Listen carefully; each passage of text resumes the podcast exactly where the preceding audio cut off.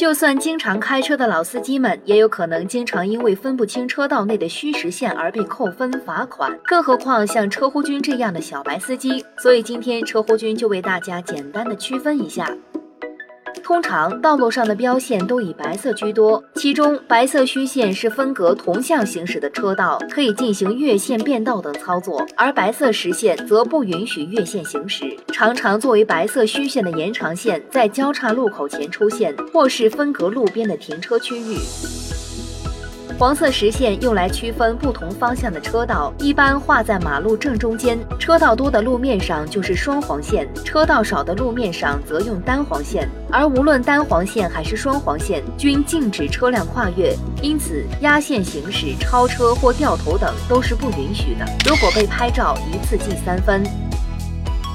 黄色虚线也是为了区分不同方向的车道，通常设置在较为狭窄的路面上。而不论单黄线还是双黄线，只要是虚线，可以越线借道超车或掉头，必须要在保证安全的情况下。在匝道、桥梁前后并入主路的地方，常常会出现白色或黄色的虚实线。虚线一侧的车辆允许临时越线超车或掉头转弯，而实线一侧的车辆则不允许压线。导流线也是出现在路口、匝道或掉头车道的指示标线，引导车辆按规定的线路行驶。但很多驾驶者误以为这是停车区域。导流线覆盖的地面是不能随意压线或越线行驶的，更不能在区域内停车。